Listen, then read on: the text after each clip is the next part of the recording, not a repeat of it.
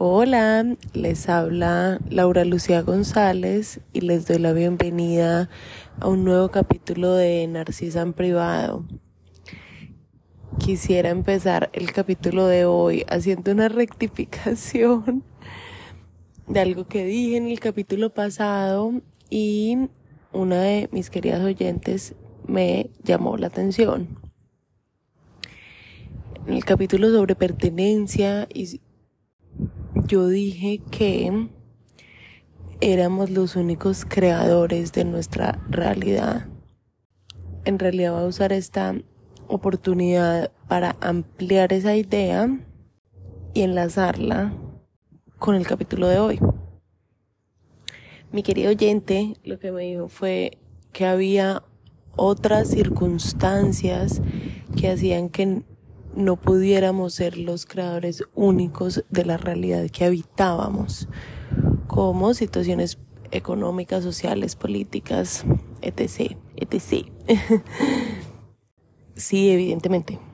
Es decir, no sé cómo explicar que ambas cosas pueden coexistir.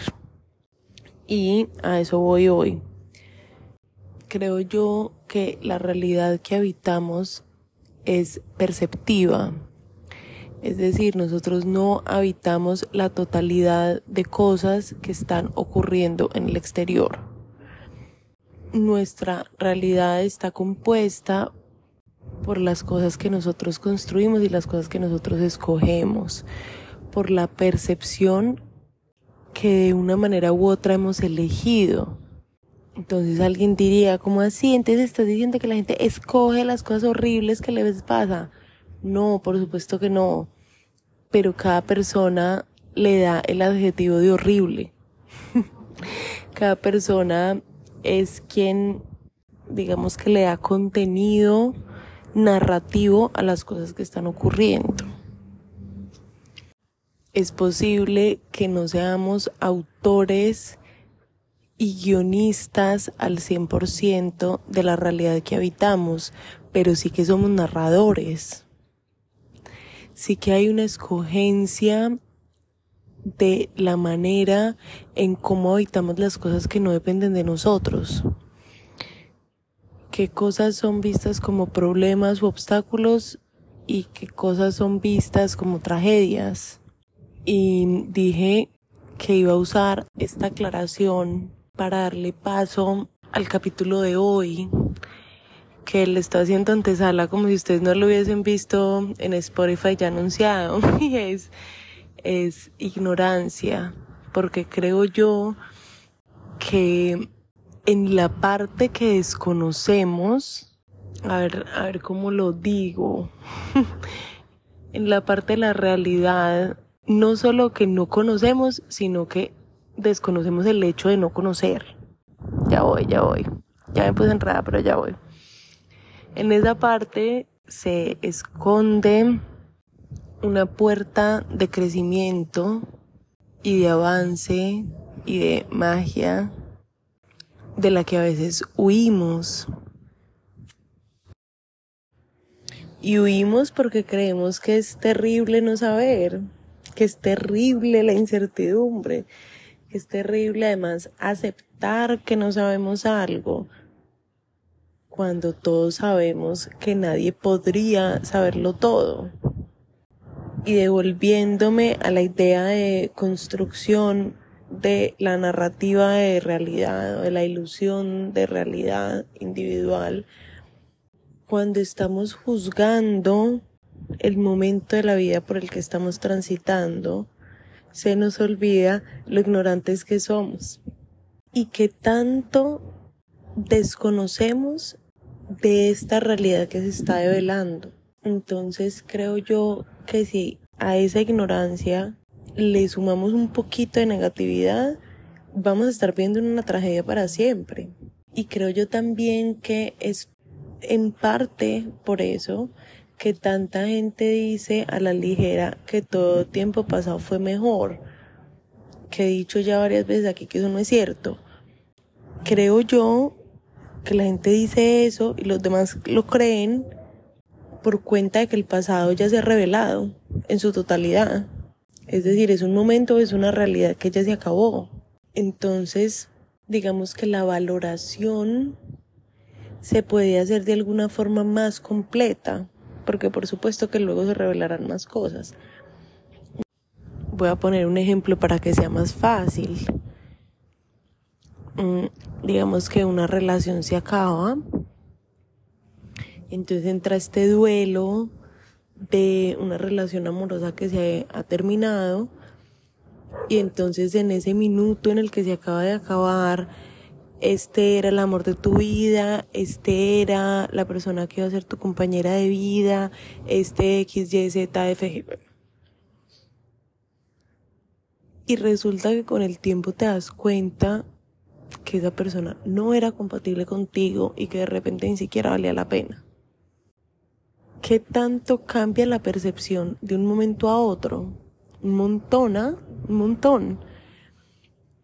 Entonces la, la invitación que yo traigo hoy la reflexión que quiero dejar hoy guardada es al minuto en el que esa relación se acaba, ¿por qué no dejamos abierta la posibilidad de que esa persona no fuera el amor de tu vida, de que esa persona no valiera la pena, pero incluso antes de darte cuenta. Es decir, dejar el espacio mientras la realidad se está revelando, como sin necesitar confirmación. Y creo yo que nosotros huimos de como de ese pedazo de realidad que está un poco en la sombra no sé si esta idea está siendo clara y si estoy logrando expresarla de manera, de manera en que pueda ser transmitida, pero no sé, supongamos un trabajo, eh, un trabajo nuevo, pues. Entonces nos cambiamos y estamos felices y qué dicha.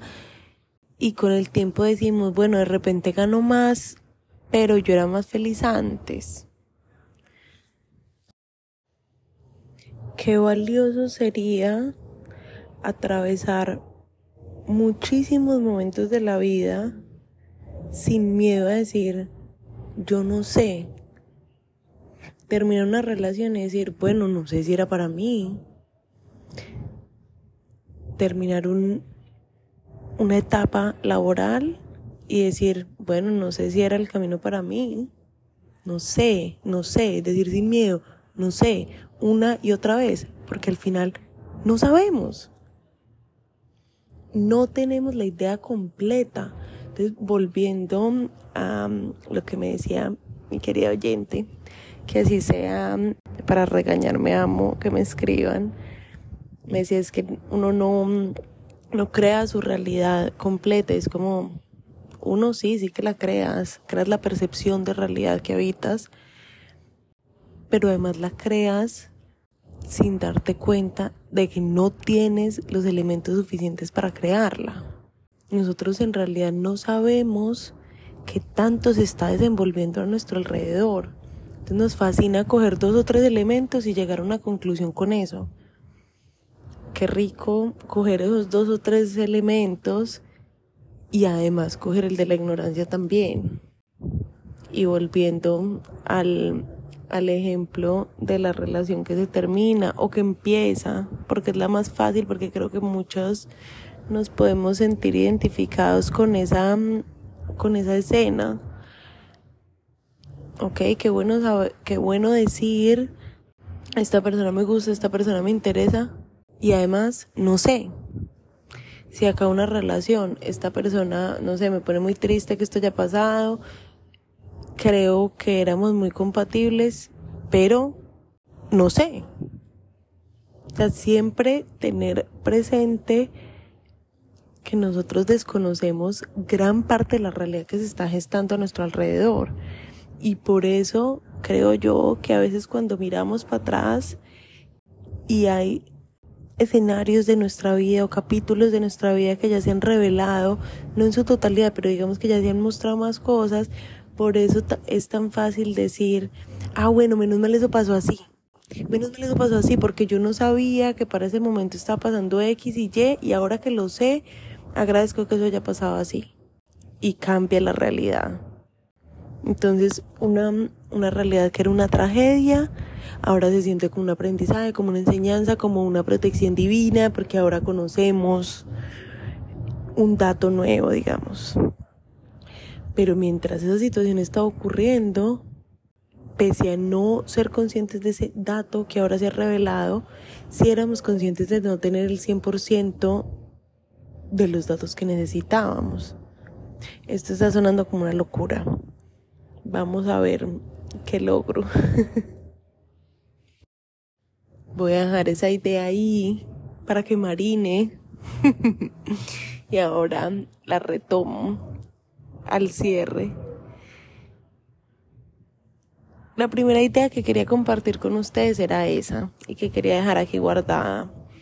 Y es que creo que en la construcción de la percepción de la realidad que estamos habitando, me parece muy importante tener como elemento de juicio que nosotros no conocemos toda la realidad, que nosotros no tenemos todos los datos suficientes para hacer un juicio, o no un juicio acertado por lo menos, o no un juicio que pueda mantenerse en el tiempo.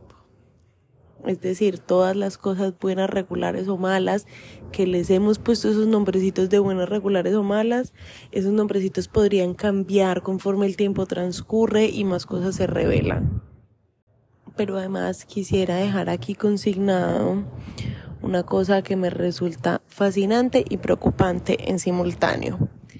Y es la reticencia que tenemos a la puerta que nos presenta la ignorancia. Esta es la oportunidad número mil que yo digo en este espacio que yo estudié Derecho, pero es muy útil como muletilla. Mentiras. Pero digamos que para mí es común notar y notar también en mí una actitud un poco extraña que es la soberbia intelectual que va en varias versiones. Una versión es creer que uno sabe todo de todos los temas en todos los tiempos y va como en otra vía y es creer que lo que uno no sabe es porque no es, es porque no es importante. Entonces, disfrazamos en algunas oportunidades de escepticismo lo que es pura y física ignorancia. Cuando ese mundito desconocido es una puerta que nosotros puede ser que en lo profundo deseemos cruzar. Entonces, vamos por partes. La primera o el primer tipo de, de manifestación o de actitud frente a la ignorancia un poco me lleva a todo lo que ya les he contado de la construcción de realidad. Esa idea o esa creencia que supone que uno sabe todo, lo único que hace es cercenar y mutilar muchos datos que se están gestando alrededor de la situación que uno está evaluando. Y puede hacer que uno cree una percepción muy desviada y muy equivocada de la realidad. Por ejemplo, si una persona estudiara psicología y creyera que la única manera en la que se puede desempeñar un psicólogo o una psicóloga es en un consultorio atendiendo pacientes y por alguna razón eso dejara de ser una posibilidad en el futuro cercano, pues esa persona se negaría entonces la posibilidad de ejercer esa carrera por cuenta de que cree que esa es la única posibilidad, cuando hay miles de posibilidades.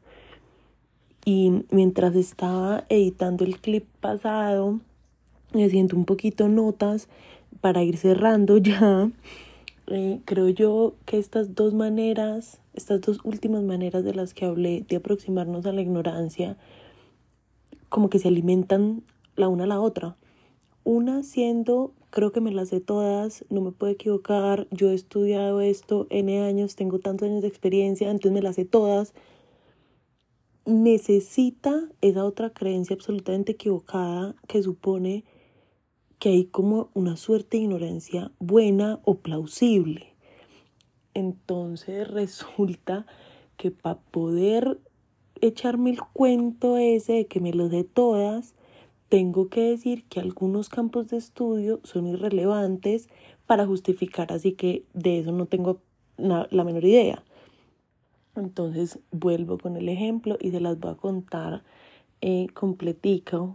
Además, creo que los que son oyentes asiduos de este espacio saben que yo adoro a Bad Bunny como figura cultural, más que por cualquier otra cosa. Resulta que mi querido Benito hizo una canción que se llama El aguacero. Y me acuerdo haber estado en un carro y preguntarle a una amiga como, oye, ¿viste que salió el último video de la, el último sencillo de, de Bad Bunny? Me dijo, ¿saben? Como que con, con condescendencia, ¿no? Como yo no oigo esa música, yo no sé de eso, como si eso fuera bueno, ¿no? En realidad lo que yo me refería era que ese video lo usó Bad Bunny para que fuera una protesta por un asunto que está ocurriendo en Puerto Rico y que está ocurriendo también aquí en Medellín, que se puede buscar como gentrificación, creo. y es una subida acelerada en los precios de algunos bienes y servicios por cuenta de una presencia excesiva de extranjeros. Entonces es como si algunos sectores de una ciudad como que sus precios se dispararan por cuenta de que hay muchas personas dispuestas a pagar mucho más por esos bienes o servicios. Y en el fondo lo que yo le estaba diciendo a mi amiga es, viste que este artista usó su plataforma para, sabes, enviar una protesta global respecto de lo que está pasando en su país. Eso era en el fondo lo que yo le quería decir. Pero como ella cree que está por encima del reggaetón, entonces como que yo de eso no sé. Vean, yo no sé en cuántas oportunidades yo misma me he perdido de muchas cosas durante muchos años solo por creer que estoy por encima como de ese conocimiento. Conocimiento es conocimiento. Entonces aquí hice una lista de cosas de las que a veces nos jactamos de no saber, como por ejemplo el conocimiento popular, la música, por popular no me refiero al género de música popular, me refiero a, que, a lo que es famoso, pues al mainstream. Entonces, buah, yo no sé de eso. O el conocimiento ancestral o indígena, ¿no? Que hay, no sé, médicos que ni siquiera toman en cuenta planteamientos y postulados milenarios, solo por cuenta de ser de otra cultura, entonces de facto y sin ninguna sin ninguna investigación, entonces está descartado. Todos los textos sagrados religiosos. Entonces nos jactamos de no saber de, la, de una costumbre musulmana o judía. Nos jactamos de no saber o de, o no tener ninguna profundidad sobre las múltiples expresiones de la espiritualidad, sobre la astrología, por ejemplo yo creo que yo he tenido la fortuna de haber crecido también en un espacio en el que la gente está muy mezclada. Entonces mi mamá, por ejemplo, fue educada en una universidad pues de manera súper tradicional, pero cree además en otras cosas. Además me encanta cómo desde la academia se ha gestado un lenguaje en el que unas cosas son conocimiento y otras cosas son creencias. Cuando sin, pues estoy pensando aquí en voz alta, como siempre, cuántas cosas que eran conocimiento mientras nosotros éramos niños, ahora han mostrado ser apenas creencias. Me acuerdo de una en específico y es que mientras yo crecía, yo era niña, tenía 6 o 7 años, me acuerdo vívidamente de haber aprendido que las neuronas no se regeneraban que si un niño o un adulto tomaba alcohol y esa ingesta mataba neuronas, esas neuronas no podrían ser regeneradas nunca. Y eso hoy ha sido probado falso. Entonces resulta que eso que era conocimiento, resulta que era solo una creencia, porque muy seguramente no tenían todos los elementos de juicio para decir eso para ese momento. Otra cosa, todos crecimos con una idea de los dinosaurios y la idea de Jurassic Park y tal.